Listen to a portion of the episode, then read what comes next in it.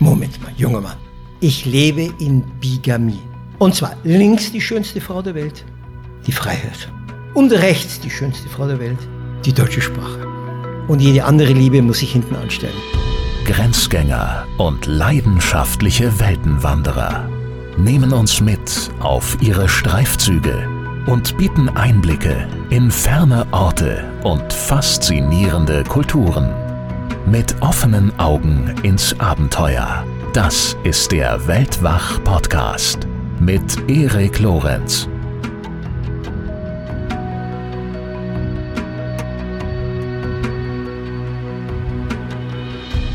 Ein scheinbar heimatloser Weltenbummler, ein getriebener und davongekommener, so wird er jedenfalls oft genannt, schreibt ein Buch über Heimat. Warum das? Und äh, kann das funktionieren?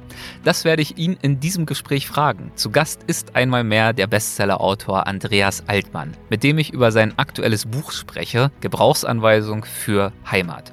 Es ist jetzt doch schon wieder einige Zeit draußen, muss ich zugeben, aber ich wollte die Chance nutzen, das Gespräch mal wieder persönlich zu führen mit ihm und nicht über digitale Kanäle und das hat ein wenig gedauert. Bevor es mit dem Gespräch losgeht, möchte ich zunächst aber einmal unserem Sponsor dieser Folge danken und das ist bergfreunde.de, der Outdoor-Online-Shop mit riesigem Sortiment von Outdoor-Bekleidung bis hin zu Outdoor-Ausrüstung für sämtliche Outdoor-Aktivitäten. In dieser Episode geht es zwar um Heimat und die verschiedenen Dimensionen dieses Begriffs, aber ich unterhalte mich mit Andreas über dieses Thema natürlich aus der Perspektive von Reisenden, die wir ja nun mal selbst sind. Bei meinen eigenen Reisen geht es mitunter auch mal körperlich ziemlich zur Sache. Zum Beispiel denke ich dann meine Englandwanderung von Küste zu Küste oder auch an die Trekkingtour durch den schwedischen Sarek-Nationalpark oder auch durch den chilenischen Teil Patagoniens. Und was sich für mich bei diesen Touren immer wieder bestätigt hat, ist, man kann sich körperlich und mental noch so gut vorbereiten.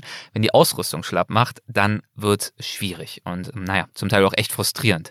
Ich persönlich scheitere jedenfalls lieber an mir selbst als an einem Schuh, der frühzeitig aus dem Leim geht oder einem Rucksackriemen, der den Geist aufgibt oder naja, einem Trekkingstock, der unter der Belastung wegknickt oder dergleichen. Und bei bergfreunde.de weiß ich, dass deren Team selbst super gern draußen unterwegs ist und die Erfahrung und Kompetenz mitbringt, die ich brauche, um mich gut aufgehoben zu fühlen. Es gibt im Shop eine Vielzahl an Produktkategorien, also funktionale Bekleidung, Schuhe, Rucksäcke, Campingausstattung und so weiter. Und äh, vom Kundenservice oder auf dem Blog gibt es dazu noch hilfreiche Tipps über diese Produkte. Für Weltwachhörerinnen und Hörer bietet bergfreunde.de bis zum 15.01.2022 10% Rabatt auf den Einkauf im Shop. Gebt dazu einfach den Code Weltwach21 im Warenkorb ein und beachtet dabei auch die Gutscheinbedingungen. Die stehen in den Show Notes. Also noch einmal, den Shop findet ihr auf bergfreunde.de. Der Code lautet Weltwach21. Und nun zurück zu Andreas Altmann und seinem Heimatbuch. Dabei sei schon einmal verraten, dass Heimat für Andreas natürlich, ähm, ist jetzt auch nicht völlig überraschend, viel mehr ist als ein geografischer Ort. Und so geht es im Buch auch um viel mehr als das. Es geht um Herkunft und Identität, um Freundschaft, Sprache, Musik. Es geht um Deutschland, Paris, Neu-Delhi und Brazzaville, um Einsamkeit, um Stille und Vertrautheit. Es geht um ein gesundes und glückliches Leben was, wenn Andreas darüber schreibt und spricht, äh, deutlich weniger kitschig klingt, als wenn ich das tue. Deshalb soll es nun auch wirklich gleich losgehen. Noch ganz kurz der Hinweis, in den ersten zehn Minuten äh, fassen wir einige wesentliche Stationen seiner Biografie nochmal zusammen.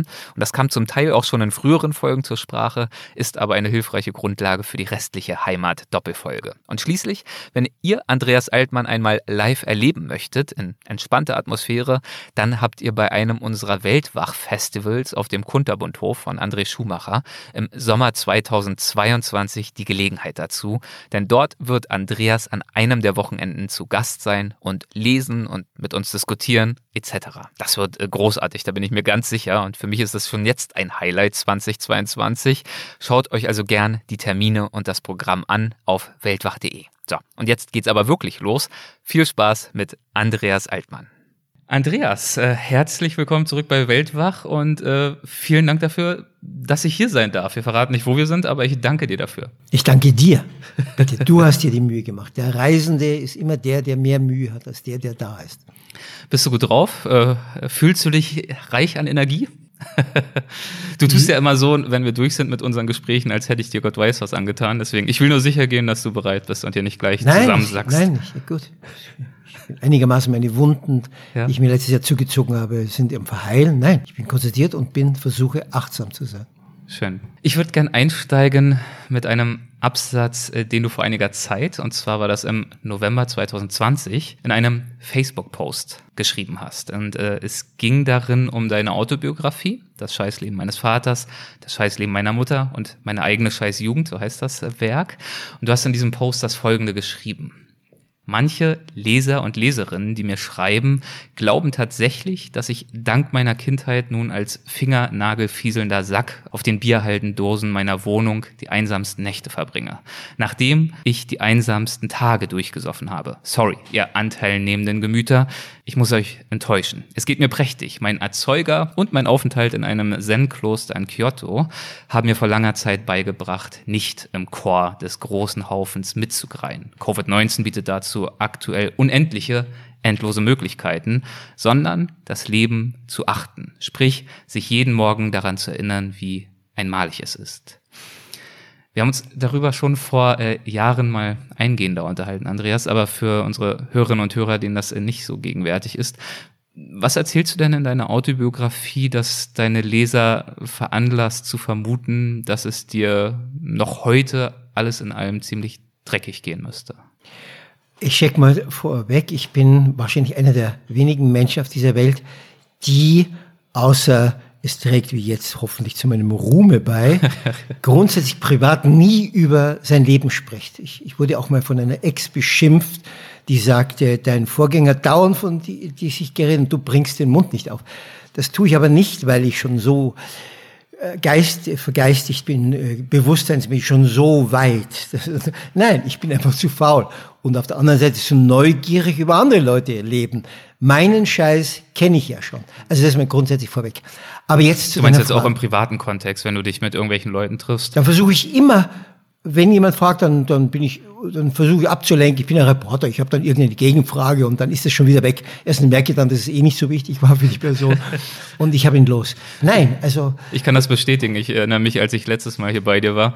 Ich war danach total entsetzt, weil du hast mir innerhalb von zehn Minuten so viel aus der Nase gezogen über mein Leben und mich und Cedric und alle möglichen Geschichten, die ich sonst nirgendwo erzählt habe, dass ich dachte, mein Gott, er kann's. Also er weiß schon, wie er die, die Stories irgendwie rauskriegt aus seinen Gesprächspartnern. Ja. Von dir erfahre ich immer nur was, wenn wir uns ganz formell mit Mikro vor der Nase unterhalten. Ja, also, außerdem ist es ja keine Leistung. Ich bin ja Reporter, ja, einer ja, der kleineren Talente, die ein Reporter haben muss, dass er die Leute zum Beichten bringt. Ja, Richtig. Also, ähm, zurück zu deiner Frage. Mhm. Ja, also sagen wir, ich hatte eine anstrengende Zeit als, als Kind. Äh, es ging ja los mit der, meiner Geburt, dass meine Mutter ja erniedrigt war. Ich war praktisch der fünfte Schwanz in der in der Familie. Einer meiner Brüder, einer meiner Geschwister ist gestorben als kleines Kind schon. Und mein Vater hat sie also, naja gut, wie man eben, wie man das auch nennen möchte, erst heute würde man sagen, Vergewaltigung der Ehe. Sich hat meine Mutter auch dazu beigetragen, weil sie nicht den Mut hatte, Nein zu sagen, etc. etc. Auf jeden Fall versuchte sie mich äh, freundlicherweise, nachdem sie entdeckt hat, dass ich ein Mann bin, also ein Mann werden könnte, mich zu ersticken. Ja? So ging's los. Also ich habe mit blau, blau gelaufen im Kopf das Licht der Welt erblickt. Dann kam, mein Vater, muss ich dazu sagen, war SS, SA-Mann und dann war in der SS. Er kam zerrüttet und kaputt. Heute würde man Post-Traumatic Syndrome sagen. Zurück. Damals gab es überhaupt keine Hilfe, natürlich nicht. Das hätte man gelacht über einen und so weiter. Und hat dann den Krieg, er dachte, er hat nicht mitbekommen, dass der Krieg jetzt vorbei ist und hat dann den Ural nach den Ort, wo ich geboren bin, den spreche ich nicht aus. Es ist ja auch kein Ort, sondern ist, wie gesagt, ein Geburtsfehler. Hat dann dort den Krieg weitergeführt äh, und hat dann meine Mutter verjagt und hat dann jedes Problem, dachte er, lässt sich nur durch Prügelstrafen korrigieren. Ich war dann, ich sagte dann sofort aber als Schüler, sobald ich ins Gymnasium kam, ich war in der Volksschule ganz gut. Ich war, ich habe dann auf Kindersoldat umgesattelt. Es gab dann Arbeitsdienst, dann gab es äh, sofortigen Arbeitsdienst und dann gab es forcierten sofortigen Arbeitsdienst. Ich musste also irgendwie. Das waren Formulierungen deines Vaters. Ja, ja, das wurde festgelegt. Mhm. Ich war dann UVD, Unteroffizier vom Dienst, wo ich dann Bericht erstatten musste. Mein Vater war Rosenkranzkönig von diesem Ort, das heißt, er hat diesen Klembim verkauft. Und wir mussten dann da mithelfen, Rosenkränze einschachteln und auspacken, hinlegen, neu putzen und so weiter. Also lauter erniedigende Arbeiten für den menschlichen Geist. Dazu kam die äh, Prügelstrafe, dazu kam, dass ich mir dann natürlich über die Jahre, wie ich dann nach einer letzten körperlichen Auseinandersetzung geflohen bin, noch minderjährig und nie wieder zurück bin. Und dann erst kamen diese psychosomatischen Störungen. Ich habe dann damals meine, ich habe ja 20 Jahre Therapie gemacht. Eine meiner ersten Therapeuten, also eine Liste, die hat, glaube ich, 35 Punkte, wie nicht mehr auf die Toilette gehen, mir die Haare unterreißen, die, sogar die Zehennägel abbeißen, die Finger an der Seite abbeißen. Wäre ich später geboren, hätte man, hätte ich mich geritzt oder sonst oder Drogen. Drogen gab es nämlich nicht. Die hätten gar nicht gewusst, was das ist. Dass ich hatte irgendwie auch noch Glück. Und deshalb, weil ich ja so lange brauchte und die Hälfte, die Hälfte meines Lebens, also wenn man davon ausgeht, dass ein Mensch ungefähr 80 wird, erst mit knapp 40, bevor ich, also knapp bevor ich 40 wurde, zwei Jahre, habe ich erst meinen Beruf gefunden, weil ich erst diese Kollateralschaden, diese Erziehung durchmachen musste. Jetzt habe ich aber in dem Scheißbuch ein Nachwort geschrieben, ein langes, 40 Seiten langes Nachwort, in dem ich schreibe. Ein paar Jahre nach der Erstveröffentlichung oder meinst du in der Erstausgabe schon? In der Erstausgabe, okay. ja. Mhm. Wo ich schreibe, du kannst den Leser nicht so mit dem Satz äh, los, äh, aus, äh, äh, konfrontieren äh, oder mit ihm in, den, in das Ende des Buches schicken, indem du sagst, dass ich blau geschlagen äh, aus dem Haus gerampelt und so. Das geht ja nicht. Er muss, er will ja wissen, ja gut, der Typ ist jetzt 17. Jetzt was passiert mit ihm, ja? Und dann erzähle ich kurz gerafft in 40 Seiten über diese Therapien, die Entdeckung durch die Hebamme, dass ich damals erstickt werden sollte. Ich war nicht dabei, also ich war dabei, aber ich habe nicht mitgeschrieben und so und so weiter. Und wie ich dann durch irgendwas halt, Glück muss ja der Mensch auch mal haben, eben das Schreiben entdeckt habe. Ich habe gemerkt, dass ich für den, wie soll man es nennen, normalen Beruf weder intelligent genug bin, noch die Ausdauer habe, noch meine Eitelkeit das zugelassen hätte und ich dann irgendwie entdeckt habe, dass, das, dass ich das einigermaßen kann, das Schreiben. Und ich habe kein Mensch in Deutschland darauf gewartet, dass ich entdeckt habe, dass ich schreiben kann. Aber auf jeden Fall, ich habe dann, wie gesagt, ich war dann in China ganz kurz und habe dann nach zu Geo. Geo war damals ganz was anderes wie heute. Damals gab es acht knallharte Reportagen drin. Heute ist es eher so wissenschaftliches Magazin mit auch noch Reisen. Und dann haben die mich angerufen nach zwei Tagen und sagen, ja, das ist gut, super, das machen wir. Und dann war ich von null, von null auf 100 Reporter FAZ hat angerufen, der Stern habe ich gemacht, der Playboy und, und, und, und, und, und. Und dann habe ich gemerkt, das rettet mich. Und das steht alles in dem Nachwort drin. Und deshalb trotzdem, das muss die Leute, der erste, die ersten beiden Teile, es hat drei Teile. Erster Teil, Krieg, Teil 1, Krieg 2, zweiter Teil und Nachwort. Das muss die Leute so beeindruckt haben, dass sie nicht von diesem Bild wegkommen, dass hier nun ein zerbrochenes Männchen auf die Bühne schlurft, völlig alkoholisiert oder mit lauter Nadelstichen in der Ellbeuge. Ja, das hat mich immer wieder höchst erheitert, diese Diskrepanz zwischen dem, dass ich nicht zerbrochen bin. Ich hatte eben Glück.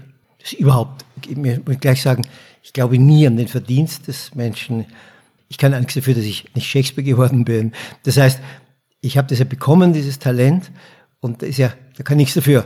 Genauso wie es bildschöne Frauen gibt und nicht so schöne Frauen, die können auch nichts dafür, die bildschöne. Und so weiter es wie so rasend intelligente Männer und nicht so intelligente Männer. Aber du kannst dein äh, Talent ja durchaus schmieden, nicht wahr? Genauso wie man auch abhängig von Ernährung, von Bewegung und Co. vielleicht was an seinem Aussehen zumindest justieren kann, wenn man das möchte. Mein lieber Mann, dieses kalorienarme Argument ja, habe ich schon sehr oft gehört. Nun ist auch ich habe auch von dir schon oft gehört, dass äh, du überhaupt gar keine Verdienste hast, weil alles ist irgendwie ja, weil die Jugend nicht zuhört, das ist das Problem. Nein, weil ja auch Qi, wie die äh, Chinesen sagen, die, die Lebenskraft, die ist ja auch in Gen. Es gibt ja Leute, die vielleicht viel begabter sind als Schreiber, aber es nicht geschafft haben, weil sie, Natürlich. weil sie nicht die Kraft hatten. Ich kenne zum Beispiel Und das Glück hast du ja auch genannt. Das ja, ich habe dann die richtigen Frauen, die richtigen Männer getroffen, die mir geholfen haben und so. Ich bin auch in einem, ja, trotz allem in einem reichen Land aufgewachsen, nicht in einer Sahelzone und so. Also da, äh, klar, ich bin da Andrew alone in this world mit dem Argument, dass es keinen Verdienst gibt, genauso wie nehmen wir was weiß ich, Schwerverbrechen, nehmen wir Menschen, Männer, die Kinder missbrauchen. Natürlich muss der Mann aus dem Verkehr gezogen werden, ist ja klar, um die Kinder, um die Gesellschaft zu schützen. Aber ontologisch, Philosoph ist er nicht schuldig.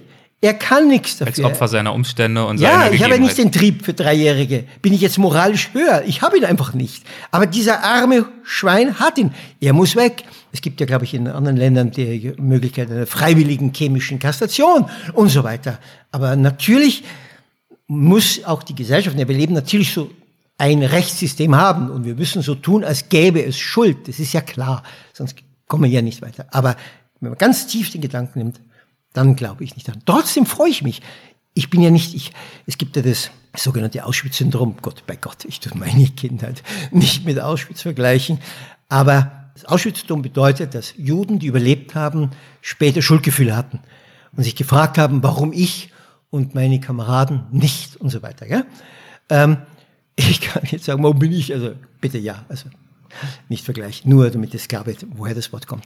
Das heißt, ich habe aber keine Gef Schuldgefühle, ich kann nichts dafür, ich habe Glück und ich versuche, dieses Glück einigermaßen mit, dem, mit Intelligenz zu verbinden, damit ich irgendwas tue, was der Gesellschaft nicht schadet und bin nicht unterwegs, auch nicht für meinen Vater mit dem Büserhemd, der jetzt eben sagt, okay, komme noch drauf, ich leide und was die Deutschen, nein, ich versuche mit meinem kleinen Leben einigermaßen so mich aufzuführen, dass es vielleicht sogar ein bisschen zur Coolness, zur Toleranz, zum Swing zwischen Frau und Mann beiträgt.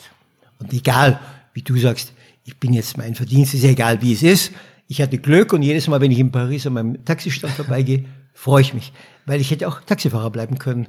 Und ich hatte das Glück, dass ich es nicht geworden bin. Nicht so ein Taxifahrer, aber ich will kein Taxifahrer sein. Ja, du bist es zumindest nicht geblieben. Ja. Aber äh, also ich verstehe dein Argument, würde ich behaupten, schon auf philosophischer Ebene davon auszugehen, dass wir natürlich in Situationen hineingeboren werden. Wir werden mit Veranlagungen geboren, mit Stärken und Schwächen. Und selbst das, was daraus dann im Laufe unseres Lebens wird, ist natürlich zu einem großen Teil von außen bestimmt oder eben, wenn es von innen bestimmt ist, durch das definiert, was uns mitgegeben wurde. Und trotzdem habe ich so den Eindruck, also was wir daraus für Schlüsse ziehen, das kann man ja schon auf einer Skala äh, ganz links und ganz rechts anordnen. Und du sagst also wirklich, für dich gibt es weder Verdienste noch Schuld am Ende Also, des Tages. ja. Das klingt für mich in dieser Extremheit Ja, so, als äh, hätten wir auch alle eigentlich dann keine Verantwortung. Im philosophischen Zirkel, wenn wir uns treffen mit Sartre und Hegel, dann können wir das argumentieren. Ich meine nur, für den Alltag natürlich nicht. Natürlich, wenn jemand äh, äh, Böses tut, ein Kind schlägt, dann ist er dafür verantwortlich, klar. Wir gehen jetzt rein, Literatur ist das jetzt, oder reine Philosophie oder so. Aber natürlich bin ich, ich sage auch nicht, wenn ich mich schlecht benehme oder mal die Sau rauslasse und jemanden verletze, da kann ich nichts dafür. Ich bin halt so. Die Gene.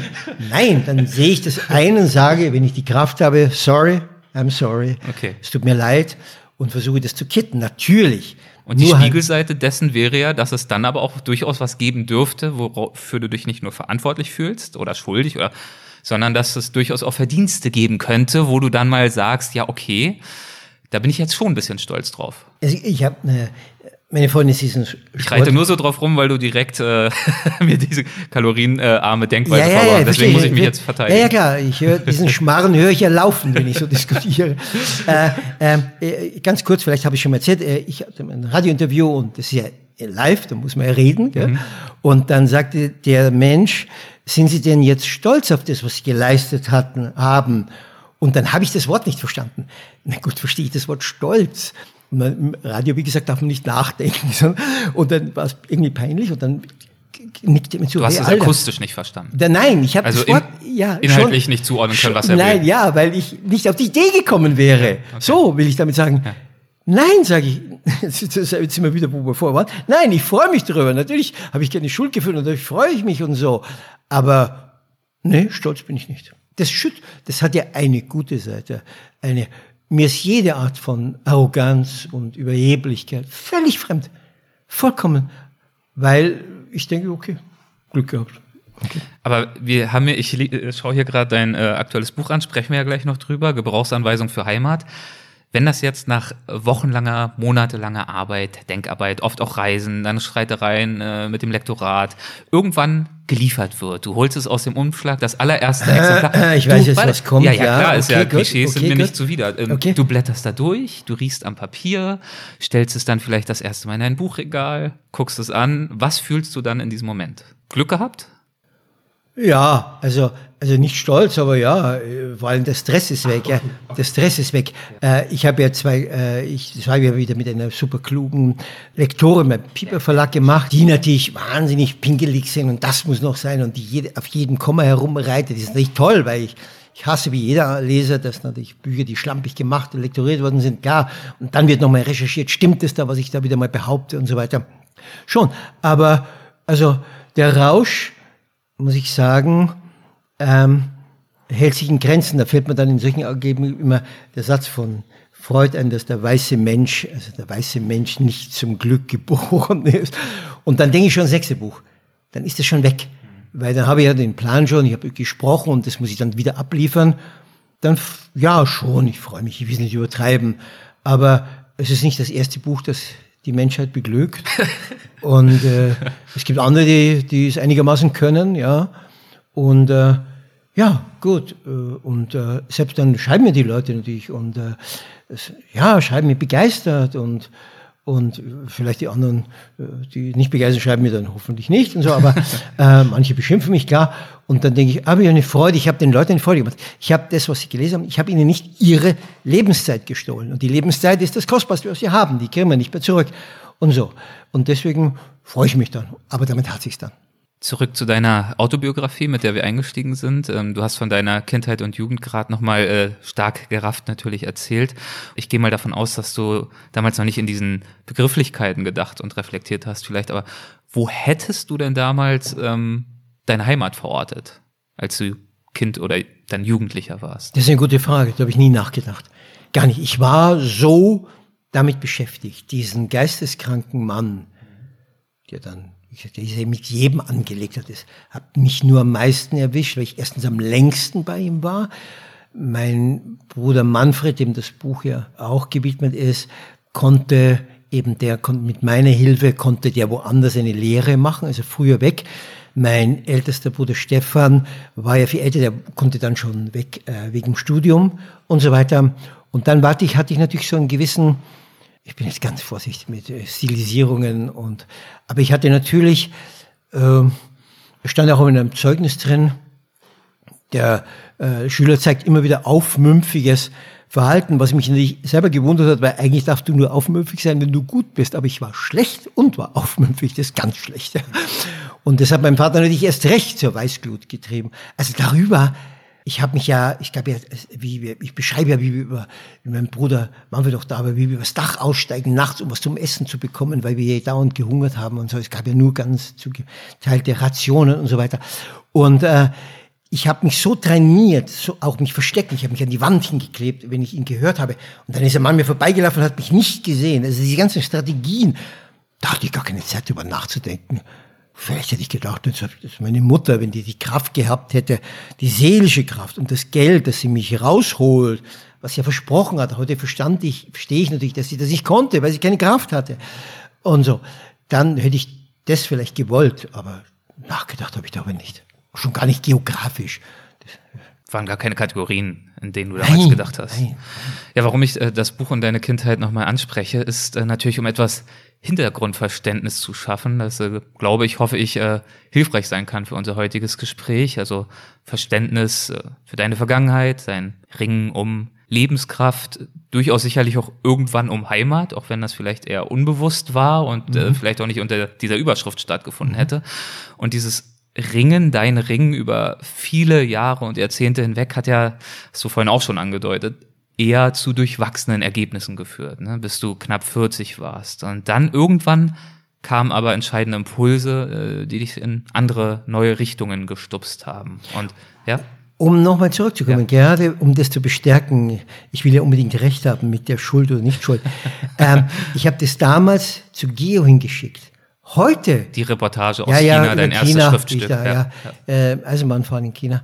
Äh, heute würde das keine Sau interessieren. Die Dinge haben sich völlig geändert. Heute wird viel mehr Heimatdusel und Deutschlanddusel und nie, niemals. Ich war der letzte Generation, kann man sagen, die den Absprung noch vor dem Internet geschafft hat was die heute bezahlt bekommen, da kann, man, da kann ich nur lachen.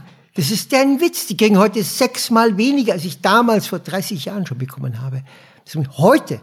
Also das Glück zum Beispiel, dass da noch keine Konkurrenz war mhm. vom Internet und dass noch Geld da war von der Werbung. Geld ist jetzt im Internet der Werbung und so weiter. Das noch, ich gebe da mal ein Beispiel.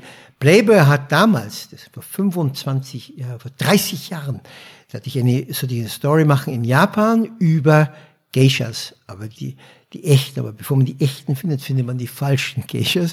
Und da haben allein die Spesen damals 20.000 Mark. Das muss ich vorstellen. Wow. Da, da, da wird heute wieder eine Redaktion bezahlt, drei Wochen lang und so. Ja. Nur die Spesen. Ich darf gar nicht sagen, was ich damals noch äh, als Geld bekommen habe. Vor 30 Jahren. Das ja. sind heute 50.000 Euro. Also, das, also unfassbar. Ich erinnere mich noch beim Stern. Und dann habe ich eine Geschichte gemacht über Thatcher Margaret, mit dem, Margaret Thatcher? Ja, genau, mit, mit dem Magnum-Fotografen, Peter Mahler, der leider inzwischen gestorben ist, der damals die Magnum aufgebaut hat in London, das berühmteste Fotoagentur. Und dann sagte er, äh, der Redakteur bei Stern, hm, hm, das gefällt mir besonders gut. Da legen wir noch mal 2000 drauf. Das muss ich mir vorstellen. Ja. 12.000 Deutschmark habe ich schon bekommen. Wahnsinn. Ja, unfassbar. Ich hatte meine Freunde, ja. die bei G und so arbeiten, das ist unfassbar. Was da Kronen und Jahr war so freundlich im letzten Jahr 90 Prozent Gewinn zu machen, ist egal. Die Leute, die für sie arbeiten, die werden natürlich gedrückt und so. Das noch am Rande. Okay, du sagst, du hast Glück gehabt mit dem Timing, dass du sozusagen noch äh, die letzte Generation warst, in, dem, in der es dem Journalismus noch äh, gut ging. Das ergibt natürlich Sinn. Würde ich jetzt auch wieder entgegenhalten, äh, dass du das natürlich aber ja auch nicht herausgelöst aus den sonstigen Weltentwicklungen betrachten darfst. Also wenn du halt 20 Jahre später geboren worden wärst, hättest du halt nicht mehr diese Playboy 20.000, 30.000 Mark bekommen, hättest aber andere Chancen gehabt, die du vielleicht genutzt hättest. Also ich bin halt später geboren. Ich äh, kriege nicht dieses aber Geld für meinen Journalismus. Aber du bist Multibegabung. Du kannst nee. ja die ganzen Geräte. Ich, ich habe ja halt dann wieder Glück, dass es heute diese Technologie hier gibt, die wir nutzen ja, ich und bin, ich mein eigenes Ding machen kann. Ich will ja nur sagen, nur weil irgendeine Chance, die du damals zufällig hattest, heute nicht existiert, heißt es ja nicht, dass du dann als als wie du es in deinem Facebook-Post formuliert hast, Finger, Nagel, fieselnder Sack jetzt irgendwie rumsitzen würdest. Dann hättest du vielleicht mit deinen Begabungen irgendwas anderes realisiert. Dann würde ich dir raten, dir die, die Statistiken über den Arbeitsmarkt deutscher hm. Journalisten zukommen zu lassen. Du bist halt eine extra Begabung und so. Das ist schon richtig. Natürlich kann man mit allem, das ist schon richtig. Aber ich bin erstens nicht technikaffin und zweitens, ist ja, weil das ja dann viele machen und so. Ich glaube, ich hatte das Glück, weil jemand einmal zu mir sagte, ein, ein, ein Redakteur, sagte, ja, Altmann, sage das halt, was er sagt, du hast halt einen eigenen Ton, ja, da ist was, da ist irgendwas Neues drin, ja, und so. Und das hat den Leuten, glaube ich, gefallen. Es war halt nicht dieser normale journalistische Text. Ich bin übrigens ein Reporter und kein Journalist. Äh, ja, vermute ich mal, so war's. Und deshalb hatte ich das Glück, ja. So, zurück zu dieser neuen Richtung, in die du hin und wieder mal gestupst wurdest, die Impulse, die du dann endlich irgendwann erhalten hast bei deiner Suche nach Glück, nach Talent, nach Sinn, nach all diesen Dingen. Und von einem dieser Impulse erzählst du in deinem Amerika-Buch. Und über dieses Amerika-Buch haben wir auch schon ausführlich gesprochen. Das war in Folge 137 bis 138. Aber eine Passage aus diesem Buch, die habe ich mir, manchmal habe ich auch so eine gewisse weise Voraussicht, die habe ich mir extra aufgehoben, die habe ich extra nicht angesprochen weil ich dachte, es wird irgendwann noch mal so ein Gespräch wie dieses geben und dann zücke ich die und das findet genau jetzt statt. Diese äh, Passage ähm, befindet sich im letzten Kapitel dieses Buches und äh, du erzählst darin davon, wie ein Autor dir einst dein Leben rettete. Ein Autor, ähm, ja, dessen Buch, eines seiner Bücher, äh, du auf einem äh, Bücherhaufen in Indien gefunden hast. Weißt du zufällig, was ich da gerade anspreche? Ja, ja, weil da kommt ja einer meiner Lieblinge vor ähm, Was war das für ein Tag, als du dieses Buch gefunden hast? Ja, ich war damals in Pune. Ich war kurz vor Wo ist das? Äh, Pune, ähm, sorry, Indien. Wir blicken auf Mumbai, Bombay und da ungefähr 200 Kilometer Richtung Osten. Da liegt Pune, Pune, Pune Äh, Puni heißt es heute wieder. Puna war der Name von den Engländern. Dann wurde, kam diese Nationalisierung und die Namen wurden wie Bombay, wurde Mumbai und so weiter.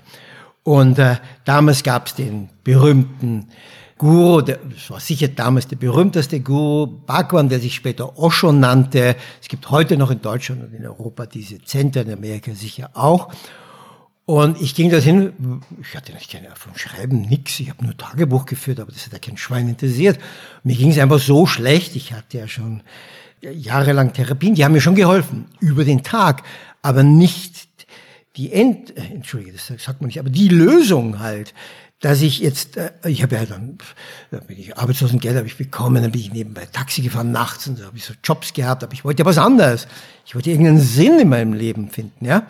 Und da dachte ich, okay, ich war damals Schauspieler, war auch schlecht, war mittelmäßig, was noch schlimmer ist als wie schlecht.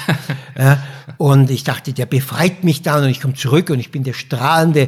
Äh, du meinst den Guru jetzt? Ja, ja, der mich dann damit auf, der den Knoten löst in mir. Okay, auf jeden Fall, ich bin dort.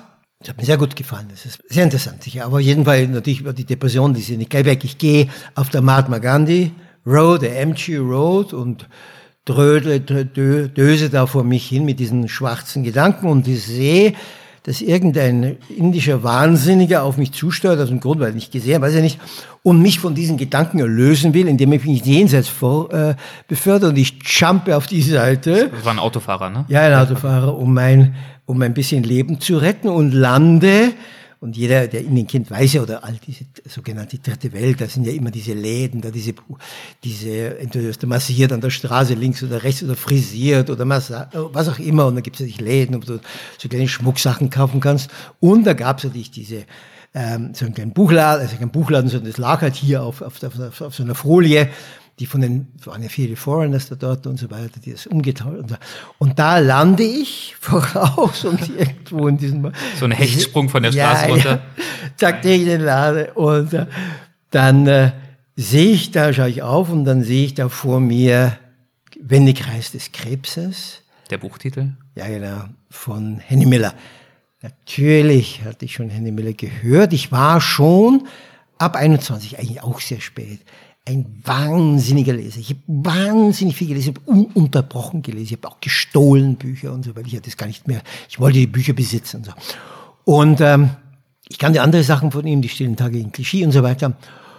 Und da, dann habe ich das Buch genommen und ähm, habe ich es gelesen. Und äh, Henry Miller war mir schon immer, Henry Miller war halt, Henry Miller was disguised as Henry Miller, he was God who fell from the heaven. Und so hat sich jetzt Miller verkleidet, aber eigentlich Gott, ja. Mhm. Und dann habe ich es gelesen und der Wendekreis des Krebses bedeutet ja, die Figur ist. Sorry, äh, Wendekreis des Krebses. Ja, genau. Das heißt, er nimmt das her, den Titel, weil das Krebs einer der wenigen Tiere ist, die sich überall hinbewegen können. Der kann auch seitwärts gehen. Mensch können es auch, aber Tiere eher, ja, also nicht so viele. Also, und zudem hat es noch eine tödliche, den Namen für eine tödliche Krankheit. Und äh, das sind so Tagebuchaufzeichnungen. Und äh, Miller schreibt eben vom das Loblied, die Hymne auf das Leben, dass du leben musst, dass es dich nur einmal gibt und dass du all den Firlefanz nicht glauben sollst, sondern an den Augenblick. Und dass du die Verpflichtung hast, aus deinem Leben etwas in deinem Rahmen natürlich zu machen und so. Und ich war natürlich sehr empfänglich für solche Hetzreden, für solche Pep-Talks, glaube ich, sagen die Amerikaner, ja, um mich aufzupeppen. Und äh, dann sehe ich ja, dass er immer wieder schreibt in seinem Buch, ich kenne übrigens alle Adressen in Amerika, wo er gelebt hat, in Paris hat er auch gelebt und später in Big Sur in Kalifornien, ähm, schreibt er, dass eben er auch, er war ja auch ein Spätzünder, minable Jobs gemacht und so, durch das Schreiben. Aber ich war eben nicht Henry und Henry hat ja schon eine Weltkarriere hingelegt. Aber immerhin dachte ich, okay, gut, ja, vielleicht gibt es.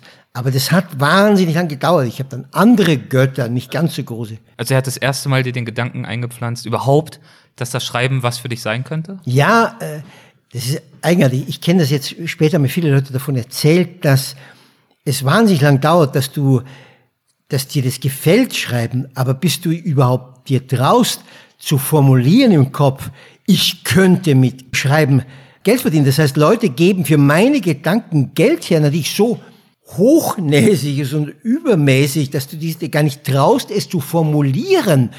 weil du ja nur in meinem Fall ein kleiner Schauspieler warst, der nichts geleistet hat in seinem Leben.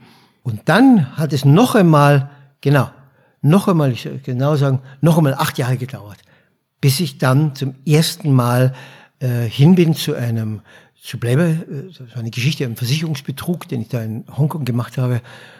Und da ging's los und dann, ja, nach Georg, nach ja. Georg kam das jetzt, alles sofort auf einmal, alles kam zusammen, also zuerst vom, vom nix, nicht durch Journalistenschule, Coaching, nichts, hingeschickt, hingegangen und ab dem war ich jahrzehntelang voll beschäftigt.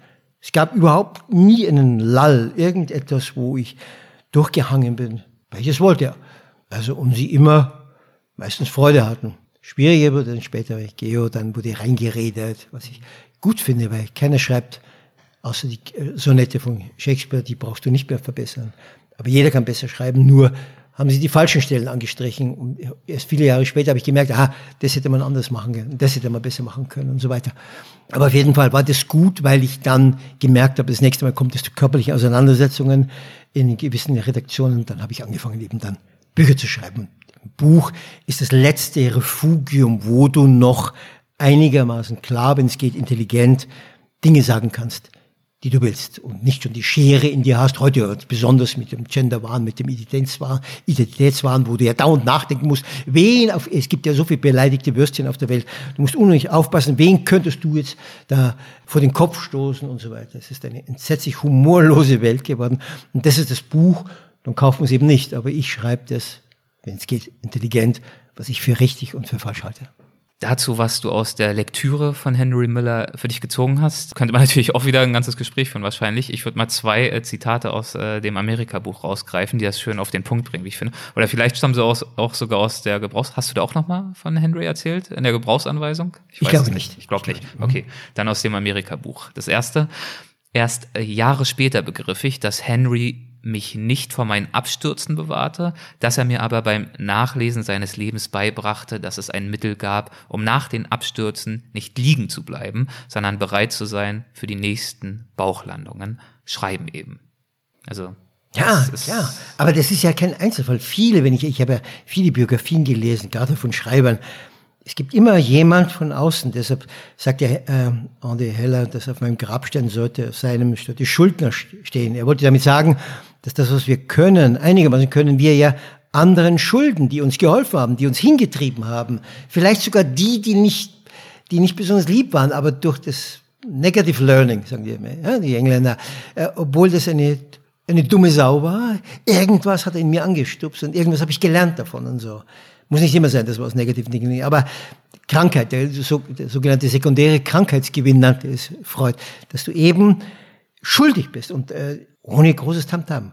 Und einer der Gläubiger ist Miller, der mir sicher gefreut hätte, wenn so ein Typ aus Deutschland ihm, äh, dass er dem helfen konnte, ein bisschen, dass er, der Typ in Deutschland, seinen Weg findet. Und zwar indem du Bruchlandungen und Bauchlandungen überwindest. Das war die Hilfestellung. Aber die Hilfestellung war natürlich darüber hinaus, über also dieses inhaltliche Anstupsen in diese Richtung, auch ganz konkret das Thema Sprache.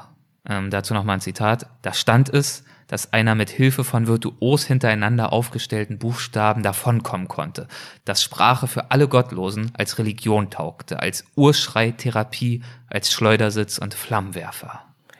Ja, eben. Die nur, Kraft der Sprache. Das habe ich damals erkannt, aber ich hatte noch nicht die Mittel. Ja, ich war kein Mensch. Äh, Leute schreiben mir manchmal und wollen dann, dass ich das Manuskript anschaue und dann natürlich an den Verlag weitergebe, haben sie immerhin die Sicherheit, dass gelesen wird. Also zumindest am Anfang. Ich kann überhaupt nichts bestimmen beim Robald oder Biber Verlag, aber immerhin, ich kann sagen, du pass auf. Und viele hören ja dann auf. Entweder weil sie tatsächlich nicht besonders begabt sind oder auch weil dieses Niederlagen ertragen, dieses, ich habe schon mal vorher so ein bisschen, schon bevor ich dann bei Geo, hatte ich mal so Geschichten, habe ich mir angeboten, ja, mm, und so. Aber das habe ich dann wieder fallen lassen, ja, weil ich sofort dachte, Deutschland steht in Flammen, wenn ich komme und so.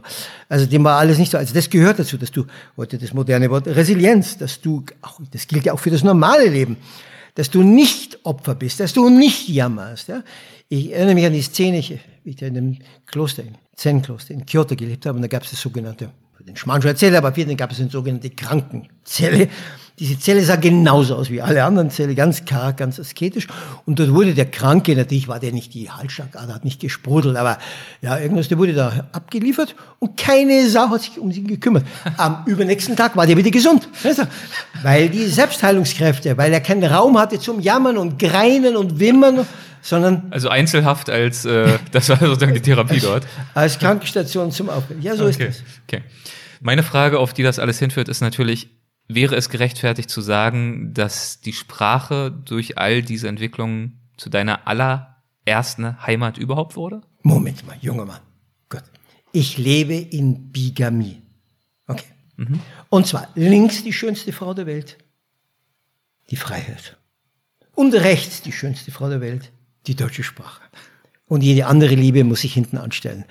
Ja, also natürlich, Freiheit ist noch höher als alles andere. Das ganze Leben, das Menschenleben hat nur Sinn für mich. Ich kann immer nur bescheiden von mir reden. Wenn dieser Mensch frei, jetzt wirst du sagen, ja, alter, schau, jetzt sagst du auch frei. Naja, gut, auf jeden Fall, keiner zwingt mich, wir leben nicht in China, wir, äh, wir werden, dürfen über die Straße gehen auch und werden nicht denunziert öffentlich, wir dürfen unsere Meinung sagen und landen nicht in, äh, im Bau und so weiter. Also, das gehört dazu und deshalb bin ich ja auch sehr, auch natürlich, ich lebe zwar im Ausland, aber ich, ich bin dankbar, dass wir das Europa, ich bin ein glühender Verehrer von Europa, dass wir es geschafft haben, nach all diesen grauenhaften Irrwegen einen Raum zu schaffen, wo Menschen, solange sie die anderen respektieren, sich frei bewegen können. Und sie können auch freiwillig an die Wand fahren, ihr Leben. Okay, das kann natürlich niemand verhindern. Und deswegen gehört das dazu. Ohne Freiheit könnte Schreiben natürlich nicht passieren. Also nicht für mich. Und du hattest das Gefühl, diese Freiheit damals auch schon gefunden zu haben. Also meine Frage war ja, was war sozusagen das erste Mal, dass du das nicht, was war die wichtigste, die essentiellste, die schönste Heimat, sondern was war das erste Mal, als du in deinem Leben das Gefühl hattest, irgendeine Art von Heimat für dich gefunden zu haben? Von den vielen Heimaten, über die wir vielleicht jetzt gleich auch noch sprechen werden. Das, ist gut. Ich habe darüber nicht nachgedacht. Ich muss dazu sagen, wie ich anfing zu lesen, das war ein Buch, die junge Menschen ja überhaupt nicht äh, von dem Autor, äh, Johannes Marius Simmel, der diese sehr erfolgreichen Erfolgsromane wie Liebe ist nur ein Wort und so weiter, die Affäre B, wurde alles verfilmt damals und so, Riesenerfolge. Und das habe ich gelesen. Das ist jetzt, das, das ist gut Trash, würden die Amerikaner sagen. Gut gemachter Trash, ja. Das ist, das liest sich gut, das ist nicht verdummernd, überhaupt nicht. Und da habe ich zum ersten Mal überhaupt Sprache entdeckt. Das Ganze. Ich müsste, ich müsste ich sollte eigentlich Gedichte von was ich äh, erwähnen. Nein. Es war dieses Buch Liebe ist nur ein Wort. Sicher hat da auch der persönliche Dinge, was mit dem Wort Liebe und so weiter mitgespielt. Mhm. Und der hat es, das war nicht Henry Miller, damals wusste ich nichts von ihm, hat erst einmal die Liebe zu, äh, zum Lesen. Mhm. Da fing es an. Da fing es an. Ich habe ihn maßlos gestohlen, über 100.000 Euro. Aber in einer großen Buchhandlung. Ja, okay. Du ja, meinst äh, über 100.000 Euro Wert an Büchern hast ja, du ja, gestohlen? Ja, ja, ja. ja. Unter anderem hab, Bücher von ihm. Das ja, ist ja, der ich habe, ich habe dann so Spezialmäntel gehabt. Ja, ja. Ich habe dann vom Spiegel trainiert, wie ich das mache und so weiter. Ist egal. ähm, ja, gut. Ich war besessen. Mundraub, mhm. wie du möchtest. Also, äh, da war das die Liebe zur Literatur, wenn du möchtest, ja. Und deine Frage, dass Sprache eigentlich erst habe ich mich getraut zu sagen, okay, jetzt bin ich einigermaßen angekommen, war, wie ich das erste Geld auf dem Bankkonto sah. Mhm. Dass jemand für meine Worte, für meine Geschichten, für meine Gedanken Geld hinlegt. Und damals, wie gesagt, da gab's, da gab's Gelder, das ist unheimlich, ja. Das war. Da war auch irgendwie nicht nur als Schreiber, sondern ich war gerettet als Mensch. Ich habe jetzt die letzte, das letzte Fluchtauto habe ich noch erwischt. Flucht aus einem miserablen Versagerleben, der dann irgendwann zum Sozialamt gehen muss, jeden Tag. Damals ging man noch zum Sozialamt, hat dann 10 oder 20 Mark abgeholt und so, um über den Tag zu kommen.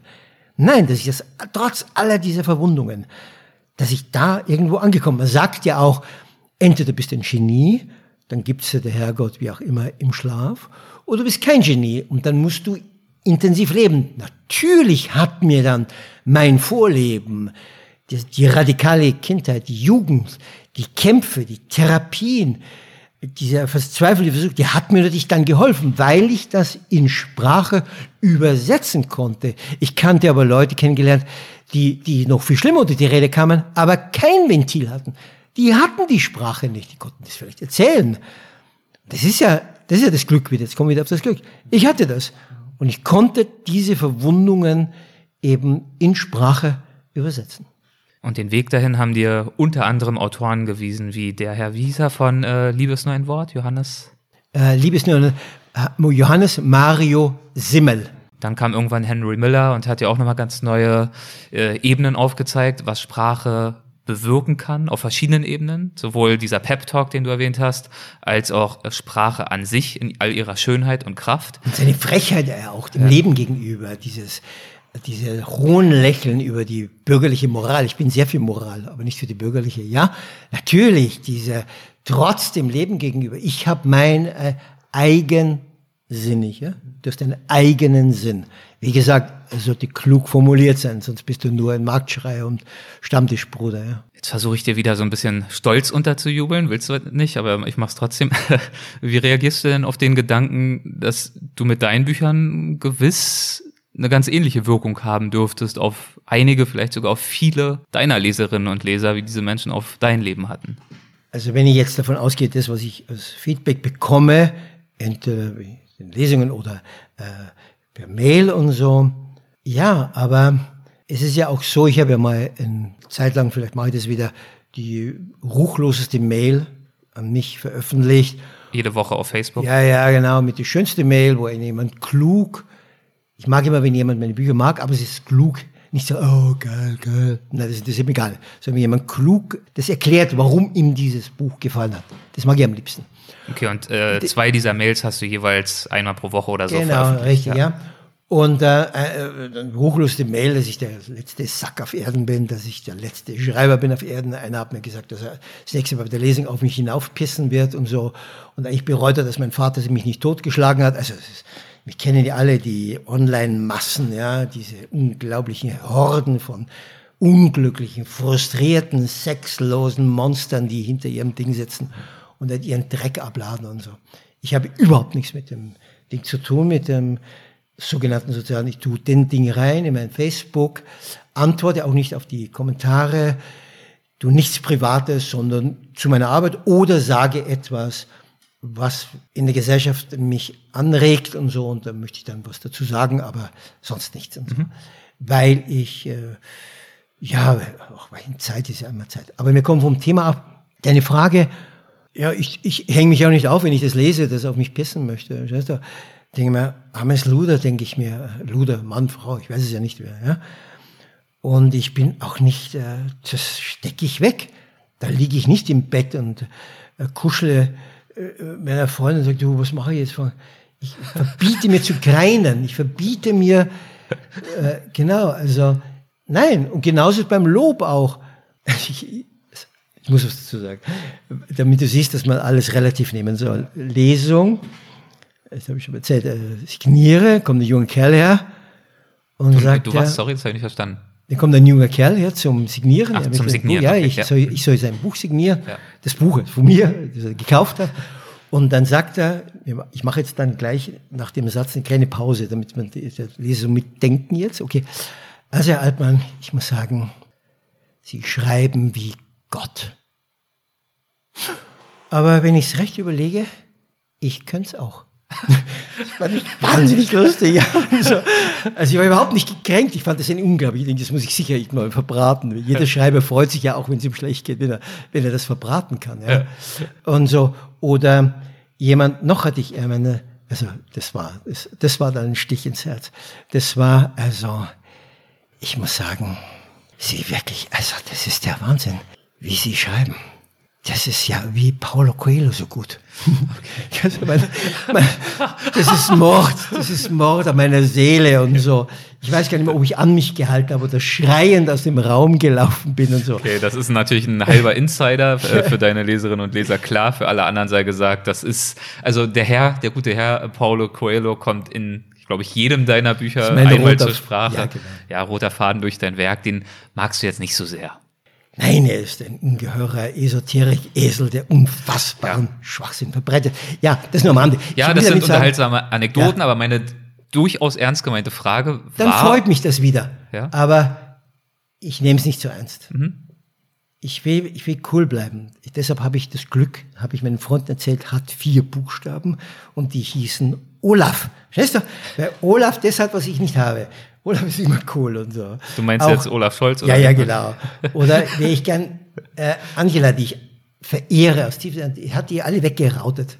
Das finde ich einfach gut. Ich bin irgend so ein aufgeregtes Würstchen und so. Und machen, äh, nein, ich bin immer, ich mag immer das an Leuten, was ich nicht bin und so. Ja.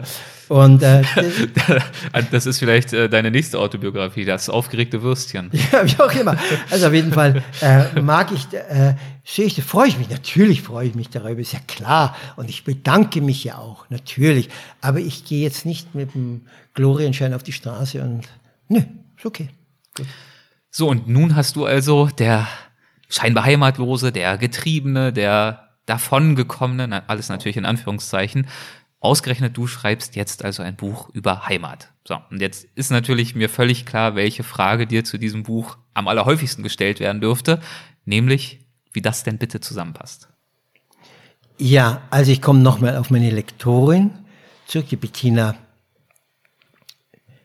Feld, Weg. Weg, ja, genau. In, bei Bibel, äh, die, diese Reihe Gebrauchsanweisung, die angeblich, also so heißt es beim Spiegel, die erfolgreichste Buchreihe in Deutschland ist nach dem Krieg. Die hat ja Millionen verkauft davon, also nicht von meinen Millionen, sondern eben der Reihe. Und ähm, die hat mich angeschrieben und dann war ich gnädig und habe gesagt, das passt überhaupt nicht.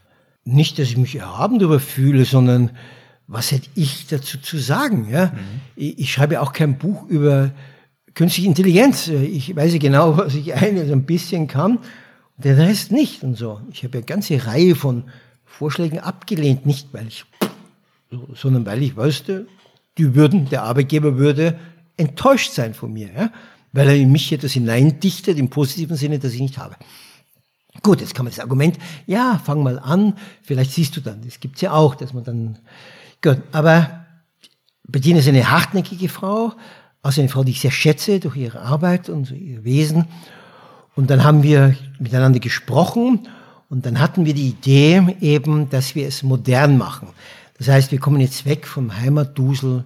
Ich, ich hasse ja physisch meine physische Heimat, also, sondern wir machen das so, dass zum Beispiel für mich als heterosexuellen Mann Frauenheimat sind und Freunde, also Männer meine Freunde sind, meine Heimat sind, ja. Das, Musik, ich bin jetzt nicht, ich war ja auch mal Gitarrist und wurde von meiner eigenen Band angefeuert, die ich gegründet habe. Ich bin nicht, ich bin musisch, aber natürlich unmusikalisch. Ich brauche Jahre, bis ich 15 Töne hintereinander singen kann und so. Aber ich liebe natürlich Musik, ja, wie es ja Menschen gibt, die unglaublich Sprache lieben. Ich habe viele Leser, die aber überhaupt kein Interesse haben zu schreiben, aber das schätzen können. Dann Zen, ich bin natürlich Zen. Zen ist Coolness, Zen ist Respekt, Zen ist kein Hokuspokus von irgendjemand, der vom Himmel plumpst und dich befreit und erlöst und den ganzen. Du bist verantwortlich. Also das ziehe ich aus Zen. Zen kann man hunderttausendmal interpretieren.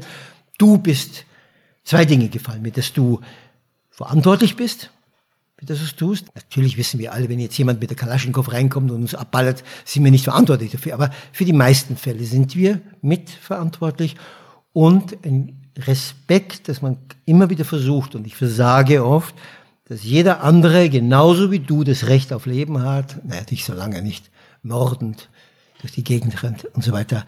Diese beiden Dinge, also die, die, die, die, die Freundlichkeit den anderen gegenüber und die Selbstverantwortung. Ja? Mhm. Also das ist für mich Heimat. Dann haben wir Sprache.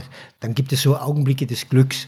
Und da kommen kürzere Kapitel. Und das ist zum Beispiel New York, wo ich von meiner, ich habe damals in der New York University studiert und meine Lehrerin, meine Lehrerin Priscilla, Priscilla war großstämmig und ein Traum. Das war eine wahnsinnige Lehrerin, ja. Wir alle haben sie angebetet. Also, das sind dann so, New York war dann, zu, zu gewisser Zeit ist es dann, weil es in mir so ein romantisches Ziehen auslöst, so ein, so ein Kribbeln und so, dann ist es für kurze Zeit zumindest äh, Heimat für mich. Dann gab es andere Heimaten wie Galway, diese kleine Stadt in Irland. Dann gab, dann kam Paris, wo ich eine, nicht eine über die schöne Paris schreibe, sondern wo ich Rache nehme an jemanden, ja, der versucht, mich und andere zu erniedrigen und so. Ähm, dann kommen Menschen, klar, das Mensch ist das letzte Kapitel. Ja klar, der andere Mensch ist die große Herausforderung in unserem Leben. Wie gehen wir mit dem anderen um? Er ist ja auch Spiegel. Er zeigt ja uns ja auch, am meisten ärgern wir uns ja oft über das, was der andere uns zeigt, ohne dass er jetzt direkt macht, aber wir unbewusst. Und deshalb mögen wir ihn am wenigsten, weil er auf uns zurückwirft. Also Menschen ist für uns alle, wir haben alle die Hasskappe manchmal auf, wir möchten sie alle in die Luft sprengen, wie sie sich benehmen. Und dann kommen wieder die Liebestage, dann hörst du wieder Großtaten von, äh, von Frauen und Männern und dann hast du wieder diesen Rausch, diesen Liebesrausch für die Menschheit. Also ich glaube, ich bin da nicht allein auf der Welt. Also dann haben wir diese Themen zusammen und dann dachte ich, okay, dann könnt Körper, Körper, Gott. Ich, das hätte ich jetzt noch hinzugefügt. Ja, ja. Das ist natürlich genial, ne? Also ja, Körper, was ist nicht ja, deine Heimat, ist, wenn nicht dein Körper? Wer ist von, wenn du von aus, der, aus deiner Mutter kommst und bist du auf der auf der Bahre liegst oder wie auch immer, was ist dir näher? Und ich bin immer wieder erschüttert, wie Menschen mit diesem höchsten Gut, mit diesem, diesem unglaublichen Freund, der dich trägt, der dir unglaubliche Vergnügungen verschaffen kann. Und das meine ich jetzt nicht nur sexuell und erotisch. Wie nachlässig und wie hundsgemein viele Menschen damit umgehen. Das ist für mich ein großes Rätsel. Aber ich habe das hohe Lied auf den Körper. Und dass jeder in seinem Rahmen doch Respekt sein, das ist ja auch im Zen. Du selbst musst Respekt für dich haben. Sonst geht's ja gar nicht mit dem anderen gegenüber. Die Körperpflege, dass du sauber bist und dass du auf dich schaust. Das hat überhaupt nichts mit äh, grandioser Eitelkeit zu tun. Nein, dass du auf dich schaust und dich pflegst, weil wir alle wissen zum Beispiel, wir sehen eine ältere Frau auf der Straße, die ist vielleicht nicht mehr sexy, aber sie sieht gut aus und die ist gut gekleidet. Und dann wissen wir alle, dass sie sich Mühe gegeben hat, weil sie die Welt ein bisschen verschönern möchte durch ihr Auftreten. Und alle Menschen, die dafür sensibel sind, können das insgeheim für sich schätzen dass jemand oder ein Mann, der also jetzt nicht seine angefleckten Hosen herumführt, der seine Schuhe putzt, der saubere Fingernägel hat und solche Dinge. Das, also ich kann das sehr schätzen. Ja, und dass man sagt, okay, ich verzichte mal beim Körper und ich trainiere ein bisschen, ich, ich tue mir ein bisschen Gewalt an, damit ab 30, junger Mann, heißt ja, beginnt der Rückflug. Ja, ja? merke ich. Bin ja. ja auch schon drüber. Also ja, genau. Brauchst das jetzt nicht so tun, ja, als. Ja. das heißt, dann musst du dem Körper helfen, weil da bis dahin steckt ja alles weg und jetzt tut es nicht mehr. Und wenn du auf dich achtest, dann kommst du, Glück, wieder mal, Glück muss dazukommen, besser durchs Leben, als wenn du nicht darauf achtest.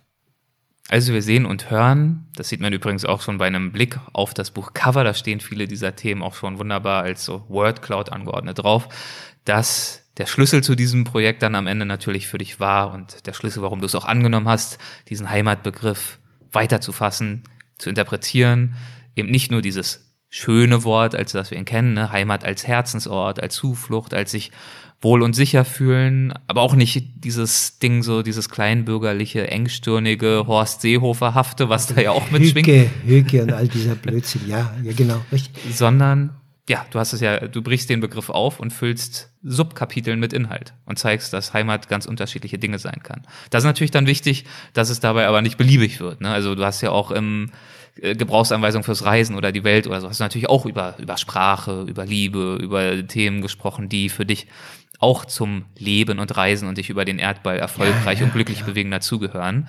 Deswegen ist es umso interessanter, hier mit dir einzutauchen. Und ich möchte mal die ersten Sätze aus deinem äh, Vorwort äh, einmal ganz kurz vorlesen, relativ kurz, was ich lese. Die gehen wie folgt. Wenn man eine Liebe an die Wand fährt, findet man hoffentlich eine neue. So ähnlich sollte man auch beim Verlust der Heimat handeln. Will man sie loswerden, weil die Erinnerung an sie wie Schlangengift das Herz verseucht, so desertiere man und suche sich eine andere Unterkunft, eine andere brandneue Heimat. Gut. Jetzt haben wir über deine Vergangenheit gesprochen, deswegen kann man äh, diese Zeilen natürlich auch äh, viel besser äh, verstehen. Für Leserinnen und Leser, die deine Geschichte vielleicht nicht so gut kennen, dürfte der Einstieg ja aber durchaus überraschend oder vielleicht sogar zum Teil irritierend anmuten, oder? Die kaufen ein Buch über Heimat Und die ersten Sätze legen direkt erstmal nahe, sie abzustoßen, wenn sie das Herz verseucht. Das äh, deutet auf jeden Fall ja direkt einen sehr zwiespältigen Heimatbegriff an. Naja, stadtbekannter Kollege von mir, Kafka, meinte, es gibt sicher Kommentare, was für ein eingebildeter Tropf ich bin, denn Kafka ist ja viel berühmter als ich. Der sagte ja, das äh, Schreiben soll, also wir sollen reinhauen wie die Axt in unsere gefrorenen Herzen. Also mir ist das, ich bin, ich lebe mit der Stoppuhr in der Hand und ich habe keine Zeit, den Leser da Philippans und ich führe ihn rein. Ich nehme ihn mit. Er weiß gleich, was er kriegt von mir. Ja? Und ähm, da ist keine Zeit. Ich will, ich schreibe so, wie ich es lesen möchte. Das ist klar. Ich will, dass mich der, dass mich der Leser packt. Ja? Dass er mich, ich bin im, ich habe mir das Bild, dass du, du bist in einer startenden Maschine, du, wir warten alle, bis der Pilot das da. Und jetzt, äh, das ganze, der ganze Kasten vibriert und so ist es. Jetzt musst du. Also kurz vorm Start, die Energie baut sich ja, auf. Ja, genau. Und jetzt musst du den Leser mitnehmen, dass der, dass der dort bleibt, dass der mit dir abhebt und nicht schon wieder das Buch weglegt und was anderes liest in Zeitungen. Es kommen Milliarden Buchstaben jeden Tag auf die Welt in Deutschland und so. Und das muss dann so sein. Andere, du hast recht. Ich, die sagen eher, nö, die wollen das sanfter und so, nee, das gibt's nicht. Ne? Also die Reporter, Reporter müssen ja immer gleich. Das ist der Unterschied. Deshalb können Romanschriftsteller keine Reportagen schreiben. Gea hat das früher versucht und es war immer, es ging nicht richtig, weil er viel zu lange braucht, bis er zum Kern kommt. Das, die Zeit ist nicht da. Du musst hinführen, aha, um das geht es. Und du zeigst damit auch direkt natürlich im allerersten Absatz schon, zumindest eine Antwort gibst du darauf, warum jetzt nun du dieses Buch geschrieben hast. Also wir haben, die Frage haben wir noch nicht beantwortet. Ne? Wir haben gesagt, Erst hast du Nein gesagt, als der Vorschlag kam. Dann hast du gemeinsam mit der Verlegerin, der Lektorin angefangen, Ideen zu sammeln. Und dann hast du irgendwann festgestellt, ja, da fällt mir doch was ein. Das ist natürlich immer noch keine Frage da, äh, keine Antwort unbedingt darauf, warum du aber deswegen der Richtige bist. Weil ich geldgierig bin, weil ich auch Geld will. Ja. Entschuldige. Nein, ich ich würde jetzt einfach mal behaupten, ähm, du bist deswegen zumindest vielleicht nicht der Richtige, aber ein Richtiger für dieses Thema, weil es vielleicht auch gar keine schlechte Idee ist, dass jemand über Heimat schreibt, der sie vielleicht auch deswegen versteht, weil er sie erstmal suchen musste und nicht von Anfang an sagen konnte, ja, Heimat ist Berlin, da bin ich geboren, da lebt meine Mutter, ähm, das war's, Ende, Ende der Geschichte. Ja, ja, das ist schon richtig. Das gibt über grundsätzlich, dass man sagt, dass ein Blick, wenn es kein rein technisches Blick ist, also ich keinen kein Sinn, wenn jemand keine Ahnung. Aber wenn es um allgemeine Begriffe geht, dann kann oft sein, dass man von außen, genauso wie Mann und Frau sich finden, und wir, wir sind befreundet mit den beiden oder mit der Frau und sehen schon, this man is a walking disaster area. Gell? Also wir sehen es. Die Frau ist aber blind, verblendet, verblendet von der Liebe. Von außen siehst du das. Du siehst aber nicht, weil du verblendet bist von Liebe.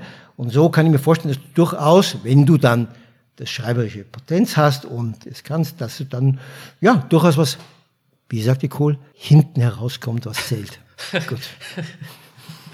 Du hast ja schon so einige Themen aufgezählt, die für dich zur Oberthematik Heimat mit dazugehören. Sprache hatten wir, Paris haben wir angesprochen, Musik, könnte man natürlich alles wunderbar vertiefen, werden wir gewiss in Zukunft auch noch hier und da machen. Ein Thema, das du, glaube ich, noch nicht angesprochen hast, wenn ich mich richtig erinnere, das aber auch mit einem Kapitel gewürdigt ist, sind Tiere. Tiere sind für dich auch Heimat und äh, ich weiß nicht warum, aber ich hätte mir dich jetzt nicht als jemanden vorgestellt, der Tag ein, Tag aus mit der Katze auf dem Sofa knuddelt und daraus sein Heimatgefühl bezieht. Äh, was bedeuten dir Tiere? Ich habe es ja nicht einmal zu einer halben Pflanze geschafft in meiner Wohnung. Also das ist genauso, wenn man, wenn man, selbst wenn man ein Tier nicht hat, kann man ja eine Liebe zu Tieren haben. Und wenn man dann noch weiß, wie Tiere oft, und du weißt das selbst, wenn du in Asien bist, oft in Afrika gequält werden oder mit denen umgegangen wird, ja, dann, dann schneidet einem das Herz. Ähm, es geht ja an mit einer Szene, wo ich völlig Banales mache, ich in den Supermarkt, will was kaufen und vor dem Eingang höre ich einen Schrei, den du, wenn man Glück hat im Leben, vielleicht zwei, dreimal hörst im Leben, Schrei eines Menschen, vermutete ich richtig, der, der, der das Schlimmste ahnen lässt, ja. Und ich gehe zurück, dieser Supermarkt war ein bisschen von der Straße versetzt, eine Stadtstraße, normal befahren, vielleicht zehn Meter, gehe zurück und sehe eine junge Frau, die vor einem gerade blattgefahrenem Tier kniet. Ja? Das war ihr Hund.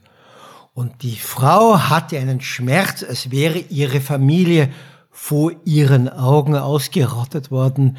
Das war unheimlich. Das war unheimlich. Dann habe ich die, die war in Trance. Dann habe ich die, die musste ja weg, weil wir ziehen noch überfahren, ja. Der, der Fall war völlig klar. Der Fahrer konnte nichts, der Hund ist reingerannt und äh, dann habe ich sie äh, vor sich angefasst, habe hab sie zurückgeführt. Die hat, die hat mich überhaupt nicht wahrgenommen, die Frau. Ja? Und dann war der Supermarktleiter sehr freundlich, einen Stuhl gebracht. Dann hat jemand sofort den Sanker, wie sagt man, in, also den Krankenwagen genommen.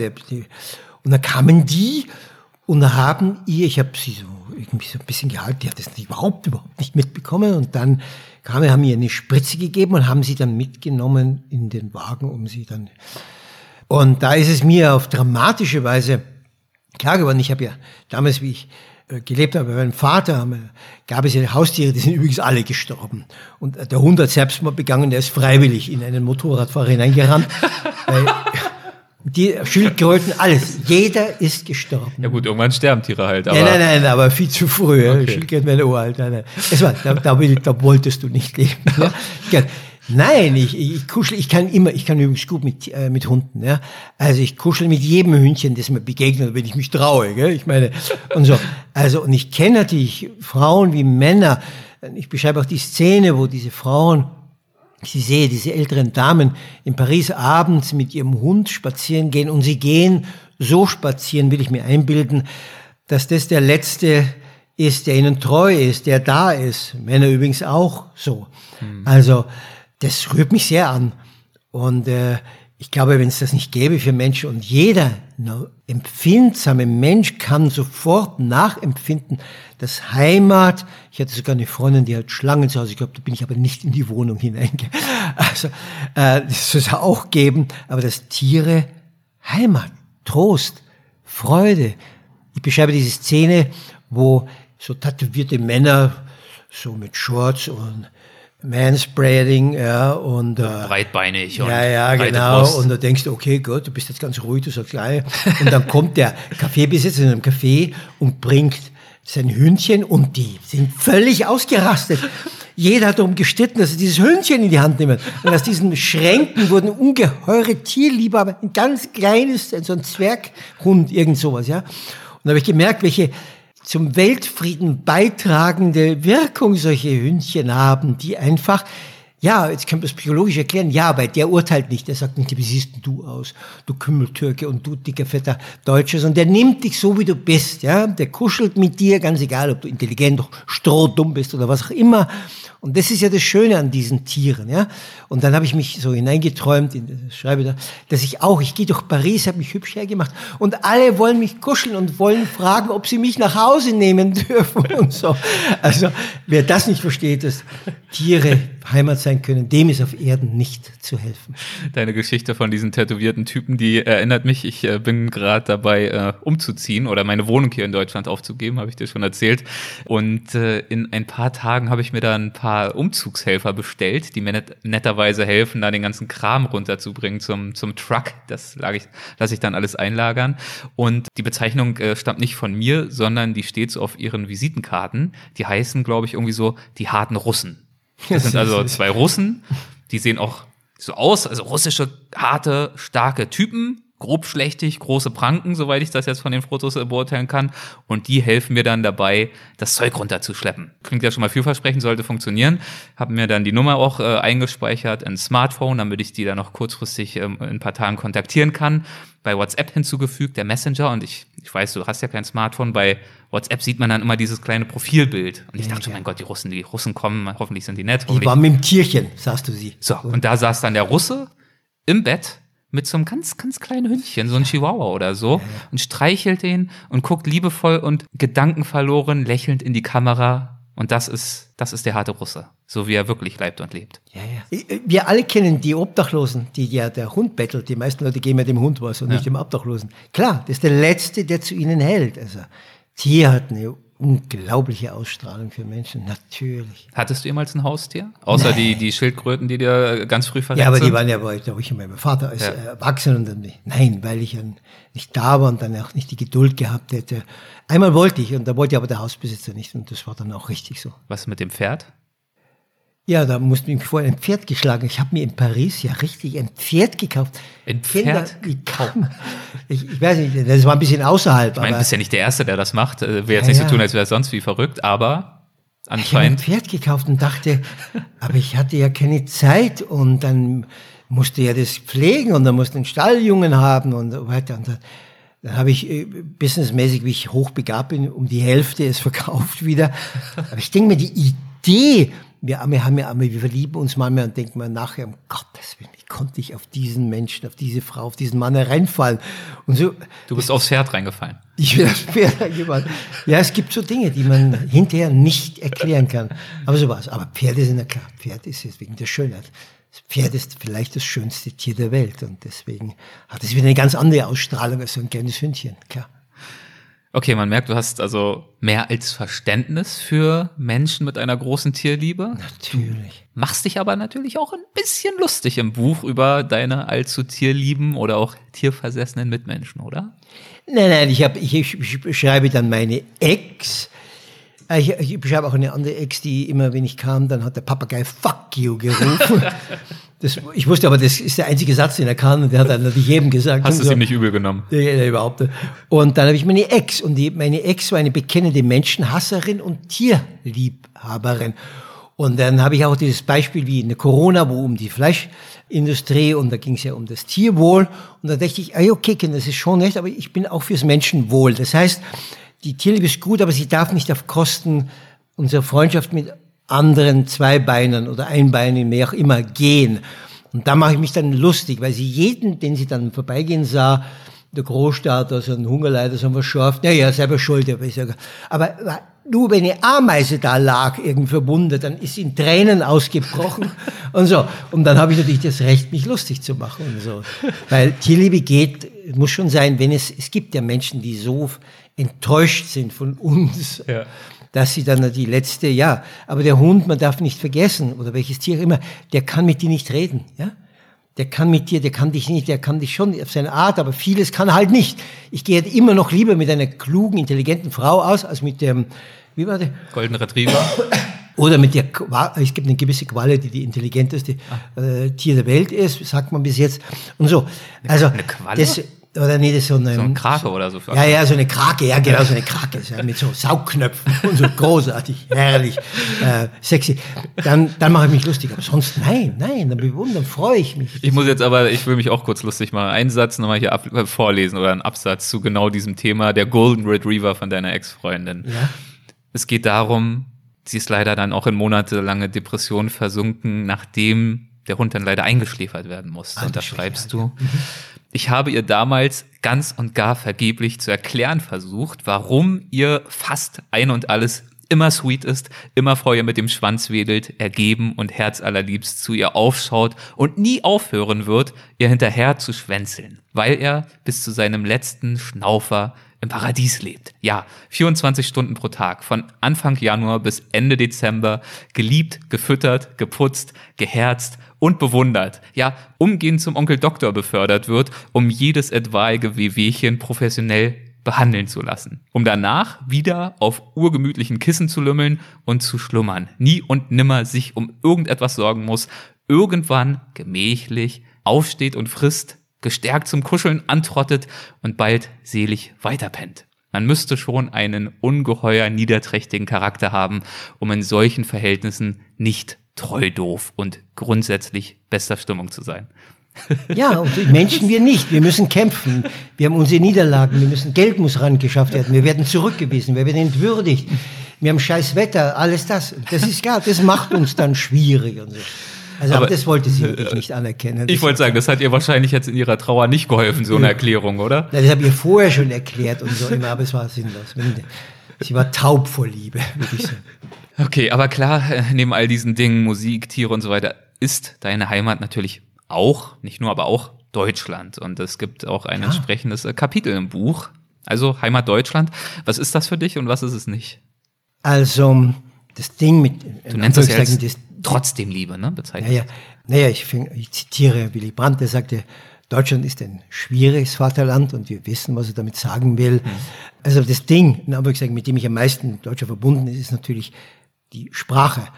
obwohl ich ja über die Hälfte meines Lebens bereits im Ausland gelebt habe, aber man kann in modernen Zeiten ja sowieso immer Deutsch hören, wenn man möchte, oder welche Sprache auch immer.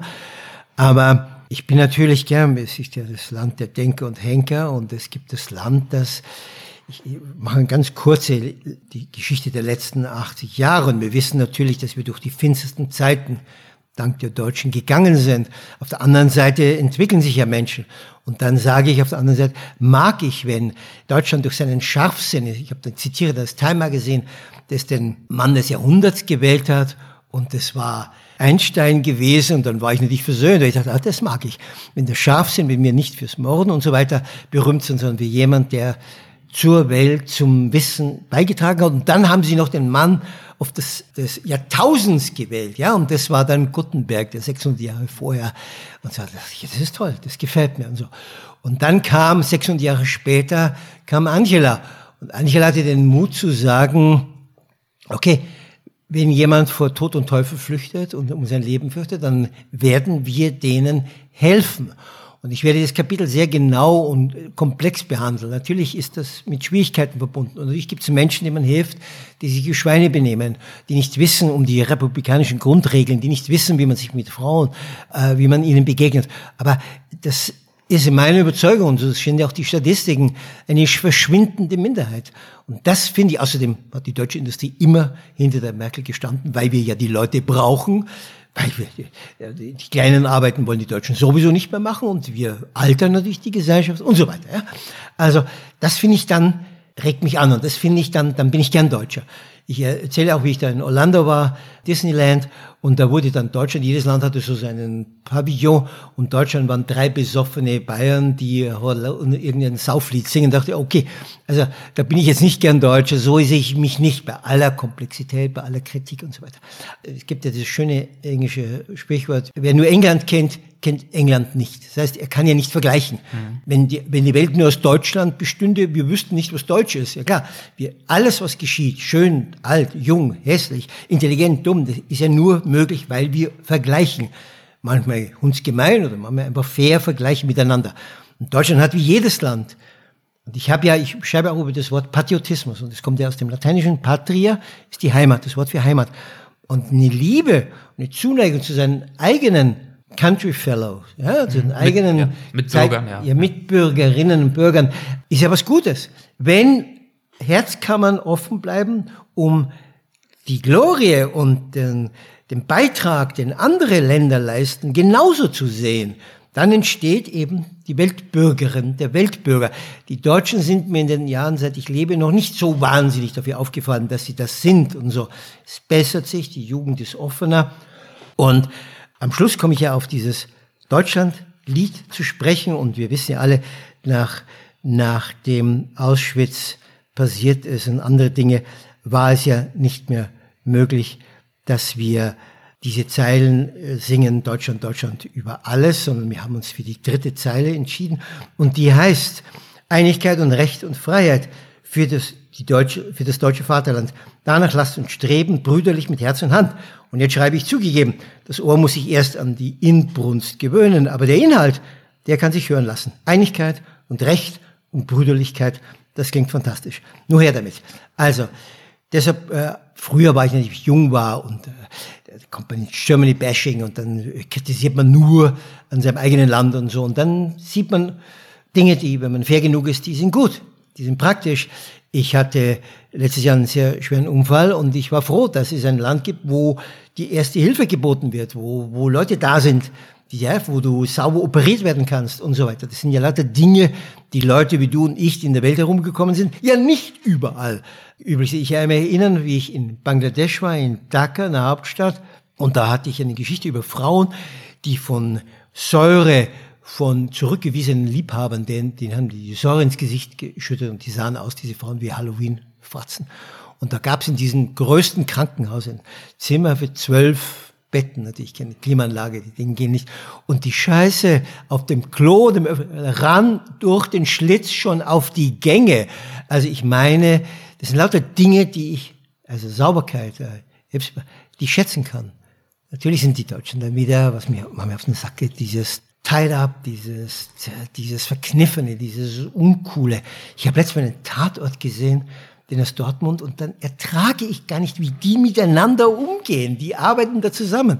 Die könnten was von den Amerikanern lernen. So eine Smooth Operator, so etwas freundlicher, easier, ohne Big Ego und so. Also da haben die Deutschen, müssen sie noch Nachhilfe nehmen.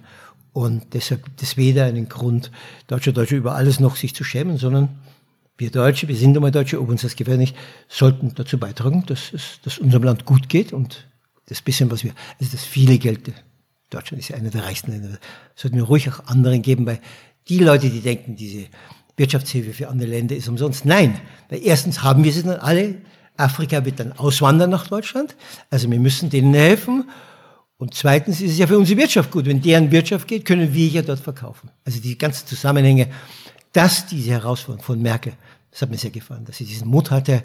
Und ich habe eine ganze Reihe von Freunden und Freundinnen, die Firmen haben und die Leute eingestellt haben und die sind super zufrieden. Die sind oft deutscher als die Deutschen, die wollen ganz die eben gerade beweisen und sich schämen für das, was andere machen und, und so weiter. Also das Große und Ganze hat das Experiment hingehauen. Bravo, Angela. Ja, und all das zu beschreiben, zu durchdenken, zu reflektieren, dabei hilft dir natürlich, dass du selbst auch rumgekommen bist und rausgekommen bist aus Deutschland, nicht nur auf deinen Reisen und bei deiner Arbeit, sondern du lebst ja, wie wir wissen, äh, länger jetzt schon in Paris und dementsprechend trifft genau auch dieses Zitat, das du gerade über England gebracht hast, selbstverständlich auch äh, auf, jeden, auf, dich auf jeden Fall. Ja, also, ja, natürlich. Glaubst du, dass du dadurch, dass du in Paris äh, lebst, schon länger Deutschland noch mal ganz anders betrachtest? Na gut, ich habe ja auf vier Kontinenten ja, gelebt. Ja. ja. Also äh, ja sicher, ja, weil ich dann manchmal denke ich in Frankreich, oh, jetzt würde ich gern deutsche Verhältnisse hier haben, weil geschludert wird. Weil das ist halt, das ist laissez-faire, das ist schon ein bisschen Mediterranee, das ist schon ein bisschen Mittelmeer, gell? das ist schon cooler und so. Und dann denke ich mir in Deutschland wieder, ah, die könnten was von den Franzosen lernen und so. Das geht uns ja allen so. Und vor allem, wenn man in ein anderes Land kommt und dort lebt, dann ist es zuerst einmal, alles ist besser in einem anderen Land. Alles super. Dann kommt es, alles ist scheiße in dem Land und so. Und dann wird man klarer und dann sieht man, ah, das ist besser, das ist gut. Okay. Also, es ist ja auch du, wie du mit deinem Charme, wie du mit deinem Charisma, wie du mit deiner Persönlichkeit auf Leute zugehst. Oft ist es ja nicht immer stimmt, aber wie du andockst, so wirst du angedockt und so kommst du zurecht. Ja. Wie bist du denn in München angedockt? Da hast du ja auch äh, immerhin 15 Jahre gelebt, aber nie so richtig ein Heimatgefühl entwickelt. Nein, München kann da gar nichts dafür. Eine der lebenswertesten Städte Deutschlands, wenn man den Statistiken glauben darf. Ja, ja, gut, ja, ja, gut. Ich, ich kann ja immer nur, wie sagte Buczynski, berühmter Aphoristiker, ich kann höchst bescheiden nur von mir reden, ja. Der Pfarrer redet im Namen des lieben Gottes, die Angela hat im Namen des deutschen Volkes geredet, ich nur für mich. Ähm, der München gar nicht dafür, weil ich dort meine Niederlagen abgearbeitet habe als Berufstätiger, als Privatmensch, als Liebhaber. Ich habe an fast jedem fünften Hauseck irgendwelche, irgendeinen Scheiß ist mir da passiert. Und deshalb kannst du ja gar nicht auf diese Stadt, in der du als Loser unterwegs bist, das, da kann nicht Liebe entstehen. Und dann habe ich das natürlich auf München projiziert. München konnte überhaupt nichts für meine Dinge. Nur, ja, ich mag's gern international und äh, Frankreich ist, Paris ist halt einfach, bin ich ein schönheitsdurstiges Tier und ich erlabe mich einfach an der Schönheit von Dingen. Jetzt ganz egal, was es ist, ob es jetzt Architektur betrifft oder halt Sprache oder Musik. Also deswegen. Schönheitsdurstiges Tier. Schöne Formulierung. Mhm. Würdest du uns zum Abschluss, das ist auch kein allzu langes, ähm, das Kapitel aus dem Buch über München vorlesen? Ja, okay, das ist ein sogenannter Augenblick des Glücks. Ja. Und bin ich mal gespannt, was das dann für ein Glück ist. Erstens ist, haben wir ja über den Begriff des Glücks schon gesprochen, ja, ja. ausgiebig. Äh, zum Zweiten jetzt gerade kurz über München. Mal schauen, was dort an Glück so widerfahren ist. Also, München, naja, dieser Lederhosenbarock, dieser Dialekt, der an Gräulichkeit nur noch das Sächsische überholt, dieser Grüß Gott Voodoo, diese bierbauchige Selbstgewissheit muss nicht sein. Über 15 Jahre lebte ich dort. Und das soll reichen für die nächsten 15 Ewigkeiten. Je Heimatgefühle? Nicht, dass ich mich erinnerte. Ich hätte abhauen können, aber nicht einmal dazu war ich fähig. Ich musste erst meine Niederlagen abarbeiten. Alle Rastlos war ich vor Ort als Versager beschäftigt, als Mensch, als Liebhaber, als Berufstätiger. Ich ließ nichts aus, um mir jeden Tag zu beweisen, dass ich in diesem Leben scheiterte. Niemand vermag eine Stadt zu lieben, die er mit den Augen eines Losers wahrnimmt. München ist somit unschuldig an meiner Verdrossenheit. Dennoch, es war Wut auf den ersten Blick. Und daran hat sich nichts geändert. Wir zwei mögen uns nicht, auch wenn ich heute Lichtjahre entfernt vom damaligen Lebensgefühl unterwegs bin. Jetzt muss die ganze Wahrheit raus. Und die weiß von einem der allerherrlichsten Momente, der unglaublich mitten in München passierte. Nicht nur, dass er Tsunami-Wogen von Anheiterkeit auslöste, nein, er zeigte ebenfalls, dass Glück so unendlich viele Wurzeln haben kann. Was war geschehen? Ich befand mich mit Freunden in einem Schwabinger Café. Angenehme Zeitgenossen mit Esprit. Einen Tisch weiter saß ein Mann allein. Er saß so, dass er von allen sicher war, dass ein Punkt seiner Strategie im Raum gesehen werden konnte. Der Typ war eine Sensation.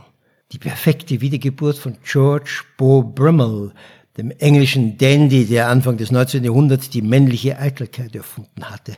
So gestylt, so pomadisiert, so auserlesen, bis in alle zehn Fingerspitzen gepflegt, nein, soniert angetan mit einer meisterlich geschnittenen Wildlederjacke, darunter der Kaschmirpullover, darunter das weiße Hemd, von dem man nur den italienischen Kragen und die teuren Manschettenknöpfe zu sehen waren, ein hell getupftes Halstuch aus Seide, eine graue Flanellhose, die tagelang polierten Schuhe, vermutlich Marsarbeit.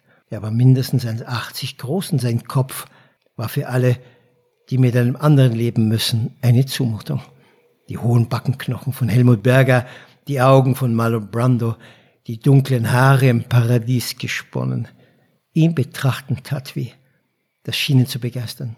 Denn jedes Teil an ihm, zumindest das Sichtbare, zeigte er triumphierend der Welt. Was ihn so einmalig machte, neben seinen zwei Quadratmetern Oberfläche, die an täglichen Instandhaltungskosten sicher genügt, um Afrika 24 Stunden lang zu ernähren, war sein Habitus, sein Da, Bindestrich, sein auf eigenartige Weise gewiss beneidenswert. Träumen wir doch alle davon, die innere Stimme zum Schweigen zu bringen, die uns so lästig daran erinnert, was da und dort und überhaupt an uns verbesserungswürdig wäre. Nicht George. Sein Blick in die Runde war wunderlich eindeutig. Die Botschaft an die Männer lautete, tut mir leid, dass ihr alle wie krummbeinige Gnome neben mir aussieht. Und die Einladung an die Damen, hier bin ich, der griechische Halbgott. Seht euch satt an mir. Fast alle schauten auf ihn. Die einen offen und haltlos, die anderen verstohlen mit verdrehten Augen. Der Zieraffe war ein Weltwunder. So einen bekommt man nur einmal pro Leben präsentiert. Er war völlig eins mit sich. Er wusste um seinen Status und stellte ihn gnadenlos zur Schau. Ich vermute, wir alle bewunderten und verachteten ihn gleichzeitig. Für das, wofür wir ihn bewunderten und für das, was er uns antat. Selbst den Frauen, denn er war jetzt der Star. So aussehen und so vermessen hochmütig mit dieser Gabe der Götter umgehen, das war schamlos. Eine Sünde, ja blasphemisch. Er war hemmungslos, frei von Skrupeln, keinen Deut bemüht um Diskretion. Über eine Stunde litten alle Anwesenden an seiner Übermacht. Doch dann wurde Hölderlins uralte Weisheit wo aber Gefahr ist, wächst das Rettende auch wundersam wahr. Das Unerwartete trat ein, das Schicksal schlug zu, das Unfassbare kam uns zu Hilfe. Wieder wippte der Stutzer mit dem Stuhl, mundän an seiner Zigarette, mit Spitze ziehend, wiederziehend, immer genießend und berauscht von sich, von George, vom Schönsten weit und breit. Und dann, ja, dann krachte es. Urplötzlich, aus dem Nichts, aus heiterem Himmel, und alles ging rasend schnell. Die Holzlehne splitterte greulich laut und unser Weltmann, der just noch als Sexist Man on Earth aufgetreten war, versuchte verzweifelt, nicht auf dem Boden zu landen, griff nach der Tischdecke, riss es runter, kam tatsächlich für Bruchteile der Sekunde auf die Beine, konnte sich jedoch heftig schwankend im Wirbel seiner frenetischen Bewegungen nicht halten und flog mit dem Oberkörper voraus aufs Parkett, lag endlich, man kennt dieses Bild aus amerikanischen Filmen, die in Afrika spielen, wie ein Bärenfell auf dem Fußboden, alle vier Extremitäten von sich gestreckt, vorne der nur rote Schädel mit dem wild durcheinander geratenen Haupthaar und irgendwo das Tischtuch, irgendwo weit entfernt das zerschmetterte Kaffeegeschirr. George gerade noch unsterblich, lag flach. Nein, das war nicht der Höhepunkt des Tages, denn der brach erst jetzt aus. Ein Jubeln, ein Taumeln, ein Kreischen, ein hysterisches Japsen hob an. Manche legten einen Feitstanz des Triumphs hin. Der Service hörte auf, der Service hörte auf, die Kellnerinnen kamen gelaufen, die Chefin hinterher. Jeder erhob sich, kam näher, Wildfremde umarmten sich, Frauen und Männer hielten sich schmerzverzerrt den Bauch, heimgesucht von Lachsalven, die unkontrolliert durch ihre Körper jagten. In Nanosekunden hatten uns alle im Raum die Gewissheit erreicht, einen historischen Moment in der Menschheitsgeschichte beizugewohnt zu haben. Hochmut kommt vor dem Fall. Moral regiert die Welt. Gerechtigkeit schwebt durch den Kosmos. Ein maroder Stuhl hatte uns kleinen Leute erlöst. Es gab noch Wunder und Heilung. Nie vorher und nie nachher habe ich je wieder ein Stündlein erlebt, in dem Menschen so hingegeben, so zügellos, so wahrhaftig und ausschließlich empfanden. Und so lang, so ausdauernd. Georges Absturz kam einer Bombe gleich, die nichts als Ekstase in uns auslöste. Ein Blitzgewitter schlug ein und aus dem Café wurde ein Tollhaus. Ich sah zwei zur Tür hereinkommen und sogleich erschreckt umdrehen. Wir waren gerade eine geschlossene Gesellschaft, schwer auf Drogen. Ach, der herrlichsten, die sich erfahren lässt. Doppelpunkt. Die der verheerend schönen Lebensfreude.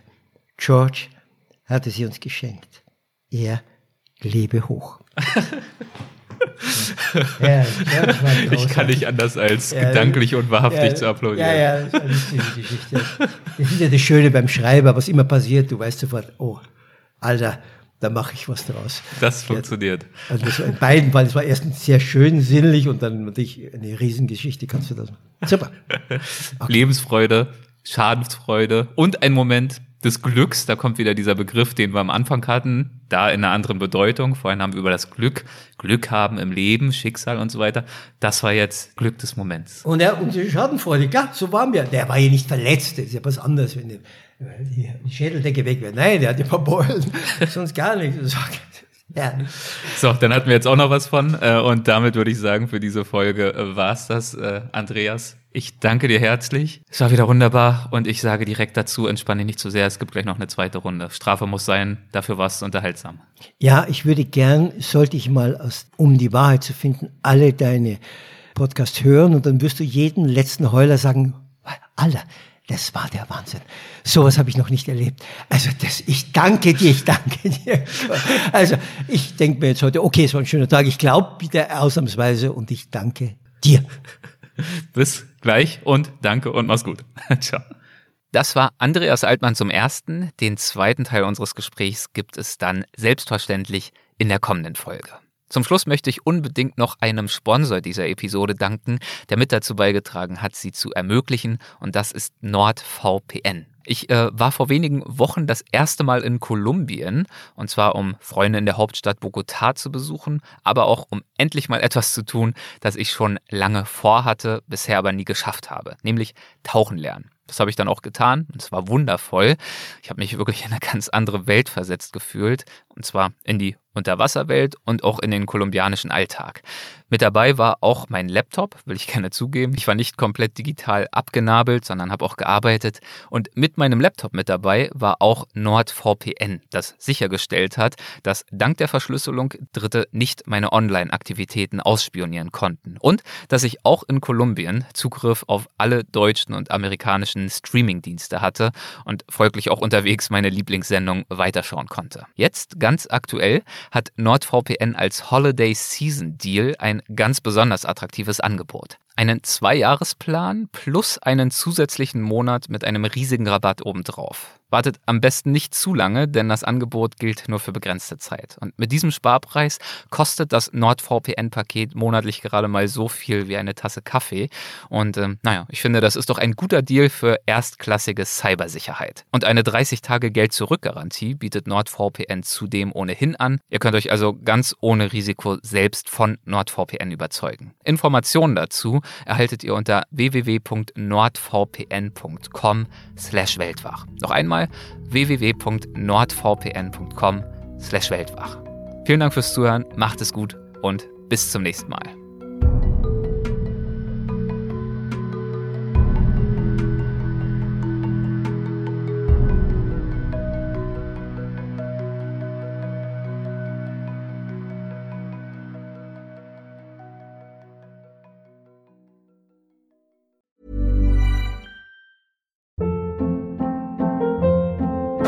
Hold up. What was that? Boring. No flavor. That was as bad as those leftovers you ate all week. Kiki Palmer here, and it's time to say hello to something fresh and guilt-free. Hello Fresh. Jazz up dinner with pecan-crusted chicken or garlic butter shrimp scampi. Now that's music to my mouth. Hello Fresh. Let's get this dinner party started. Discover all the delicious possibilities at hellofresh.com.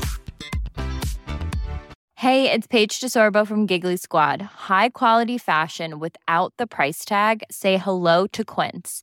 I'm snagging high-end essentials like cozy cashmere sweaters, sleek leather jackets, fine jewelry, and so much more. With Quince being 50 to 80% less than similar brands. And they partner with factories that prioritize safe, ethical, and responsible manufacturing. I love that. Luxury quality within reach. Go to quince.com slash style to get free shipping and 365 day returns on your next order.